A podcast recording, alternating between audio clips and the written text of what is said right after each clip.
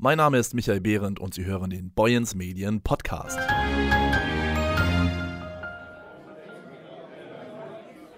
Kein Thema wird in der Region derzeit so emotional und so kontrovers diskutiert wie das Thema Wolf. Ja, und das Spannungsfeld könnte dabei kaum größer sein. Auf der einen Seite Tierhalter, die um das Wohl ihrer Weidetiere fürchten, um die Zukunft ihrer Zunft, aber auch um den Küstenschutz, der irgendwann möglicherweise nicht mehr gegeben sein könnte.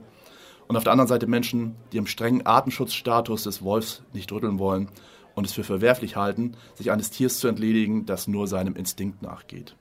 Zwei Fronten, die sich unversöhnlich gegenüberstehen und mittendrin das Umweltministerium, das mit der Einrichtung sogenannter Wolfspräventionsgebiete versucht, der Problematik Herr zu werden. Heute zu Gast in unserem Wochenpodcast ist Stefan Kahl. Er ist stellvertretender Chefredakteur unserer Zeitung. Ja, und gemeinsam wollen wir über das Reizthema Wolf sprechen. Hallo Stefan. Hallo Michael. Ja, wie hoch die Wellen bereits schlagen, zeigte am Mittwochabend ja eine parteiinterne Diskussionsveranstaltung des CDU-Kreisverbands in Meldorf. Du warst selbst vor Ort, hast die Veranstaltung als Zuhörer verfolgt. Ja, welche Eindrücke hast du mitgenommen? Ja, das waren verschiedene. Zuerst äh, deutlich wahrzunehmen ist eine, eine ernsthafte und meiner Meinung nach auch berechtigte Sorge der Weidetierhalter um ihre Tierbestände. Die sind teils nervlich wirklich am Ende. Nicht nur wegen der, der Verluste in ihren Beständen, sondern auch wegen der Regeln, denen sie unterworfen werden und äh, der teils unpraktischen Vorgaben, aus ihrer Sicht unpraktischen Vorgaben. Das äh, darüber hinaus war ein, ein, Gefühl, zumindest bei einigen ein Gefühl der, der Hilfs- und, und auch der Ratlosigkeit zu spüren. Das resultiert meiner Einschätzung nach vor allen Dingen aus diesen Vorgaben, die das Umweltministerium gemacht hat bezüglich des Zaunbaus. Mm, das wird von vielen aus der Praxis als völlig praxisfern bewertet. Und äh, wenn man dann einen Zaun gebaut hat und der Wolf ist trotzdem eingestiegen und dann von äh, vermeintlichen Fachleuten gesagt bekommt, man ist zu blöd, diesen Zaun aufzubauen, dann ist eine gewisse Verärgerung durchaus nachvollziehbar. Also ich kenne einige Schäfer, die, denen traue ich schon sehr wohl zu, dass sie einen Zaun sachgerecht aufbauen können. Ähm, hinzu kam dann noch, das wurde in Meldorf auch besonders deutlich bei dieser Veranstaltung, dass es eine, eine allgemeine Unzufriedenheit mit einer aus, aus Sicht vieler Landwirte widersprüchlichen Verordnungspolitik äh, gibt. Und dieser Frust, der sich dort über Jahre aufgestaut hat, das hat, hat unterschiedlichste Gründe und betrifft jetzt nicht nur äh, Schafhalter, das trifft ebenso äh, Milchviehhalter, das trifft den reinen Ackerbauern. Es gibt so viele Sachen, durch die sich die Landwirtschaft gegängelt fühlt. Und das bricht sich jetzt zusätzlich zu dem Thema Wolf äh, dann an solchen Veranstaltungsabenden nochmal Bahn. Ähm, es gibt auch, das sollte man natürlich nicht verschweigen, auch besonnene Halter, die vernünftige und auch äh, praktikable Vorschläge machen. Das große Tischeklopfen am Mittwoch zumindest haben aber dann doch die Hitzköpfe ähm, eingestrichen und diejenigen, die starken Sprüche klopfen. Das ist meiner Meinung nach aber für die Auseinandersetzung, die da im Gange ist und die sicherlich noch zunehmen wird, eher schädlich. Mm, was genau verfolgt denn der Minister Albrecht mit seinen ja, sogenannten Wolfspräventionsgebieten?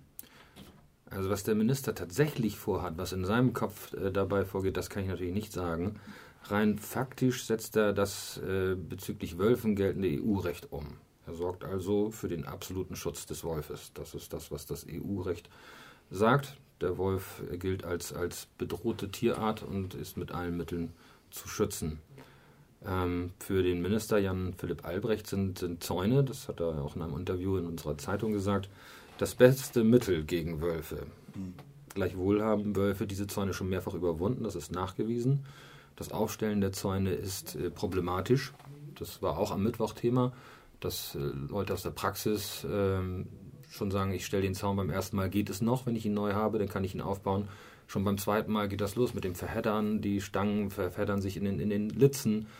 Ähm, die Ansprüche da sind doch recht, recht groß. Äh, und, und der Praxistest, da fällt dieser Zaun oder die Zäune, die, die Sachen, die den Wolf fernhalten sollen, die fallen im Grunde weitestgehend durch beim Praxistest. Das Problem jedoch ist, und das ist das, was, was äh, der Minister vielleicht auch im Sinn haben könnte, ähm, man kann nur, nach der aktuellen Rechtslage, kann man nur diejenigen entschädigen, die einen Wolfszaun errichtet haben, sachgerecht. Äh, ohne Zaun im Klartext gibt es kein Geld, wenn ein Wolf nachgewiesenermaßen ein Tier gerissen hat. Äh, und ohne Zaun kann ein Wolf auch nicht zum Problemwolf werden. Es passiert nämlich so, wenn ein Wolf zweimal über einen äh, sachgerechten Zaun gehüpft ist, der muss mindestens 1,5 Meter fünf hoch sein ähm, und so und so viele Litzen haben.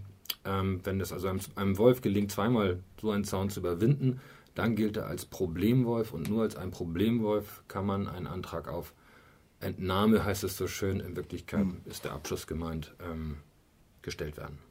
Ja, nun scheinen sich ja viele Wolfsgegner genau äh, diesen Abschuss zu wünschen, also dass der Wolf hier möglichst schnell zum Abschuss freigegeben wird, um das Problem loszuwerden. Aber selbst wenn es irgendwann mal so eine Freigabe geben würde, wie jetzt ja zum Beispiel auch beim sogenannten Pinneberger Problemwolf, so einfach wie das klingt, ist die Sache mit dem Abschuss ja nicht.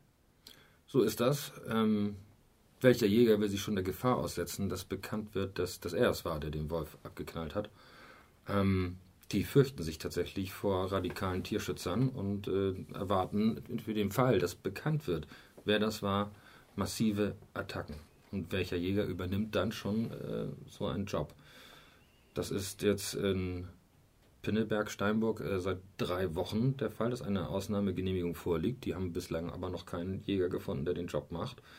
Also wird diese Genehmigung wohl verlängert werden müssen. Das ist zumindest das, was, was Heiner Rickers, der ist äh, CDU-Kreisvorsitzender in dem Kreis ähm, Steinburg, gesagt hat am Mittwochabend.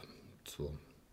Einfacher wäre es, finde ich, ähm, wenn der Wolf ins Jagdrecht aufgenommen würde. Dazu aber müsste natürlich erst einmal das EU-Recht geändert werden mhm. oder es müsste ein nationales äh, Recht installiert werden, das das EU-Recht ignoriert. Beides dürfte Jahre dauern. Letzteres scheint mir auch eher unwahrscheinlich.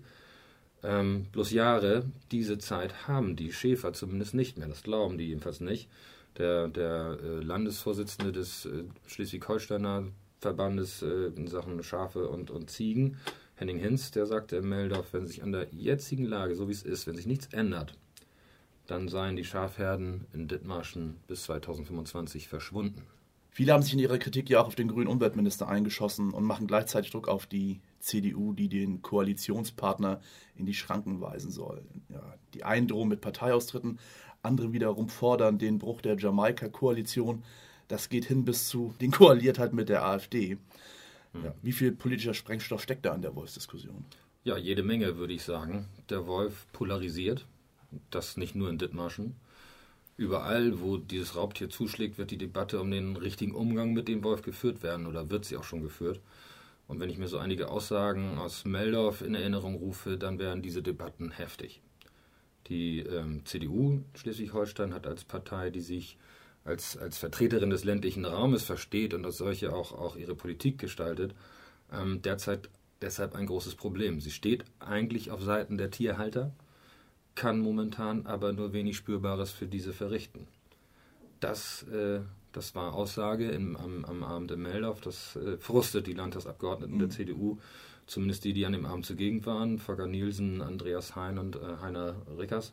Das frustet die auch ganz offensichtlich, weil sie in ihren Wahlkreisen Prügel dafür beziehen, dass sie Jan-Philipp Albrecht, den Umweltminister der Grünen, äh, zumindest gewähren lassen.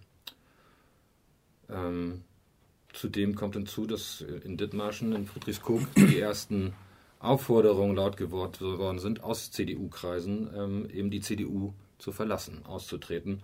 Für den Fall sollte sich äh, Minister Albrecht mit seinen Wolfsmanagementsplänen durchsetzen.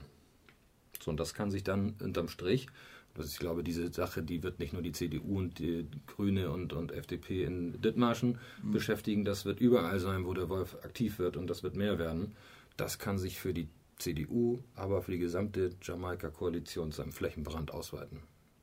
Schauen wir zum Abschluss nochmal auf unsere eigene Berichterstattung. Auch dort erleben wir, wie krass gegensätzlich die Publikumsreaktionen sind. Da sind die einen, die sich bereits an so einem Wolfsfoto stören, auf denen das Tier Zähne zeigt, so nach dem Motto, hier wird das Tier dämonisiert.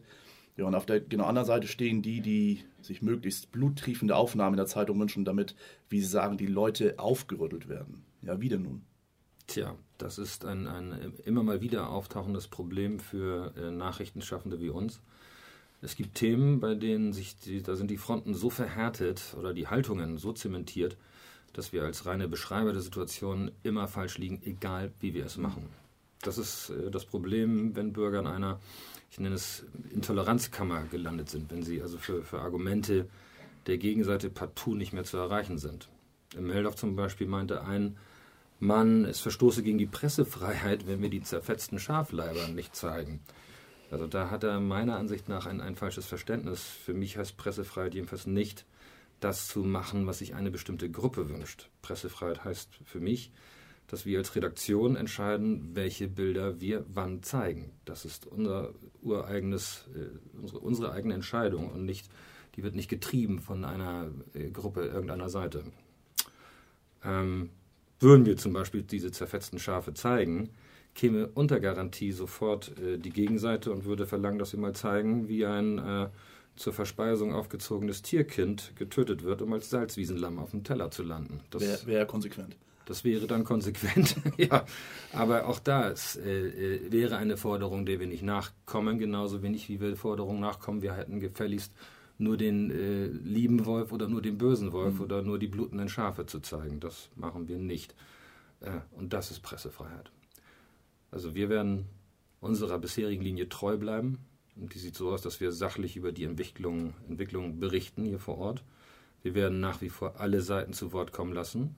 Und wir werden versuchen, Gerüchte, die gestreut werden, von den Fakten zu trennen und in Kommentaren unsere Meinung zu diesem ganzen Thema äh, kundtun. Und das ist äh, im Übrigen äh, keine Einheitsmeinung, auch nicht in der Redaktion. Ja, das Thema Wolf wird uns sicherlich noch lange Zeit beschäftigen. Fürs Erste danke ich fürs Gespräch und ja, bis zum nächsten Mal. Sehr gerne doch.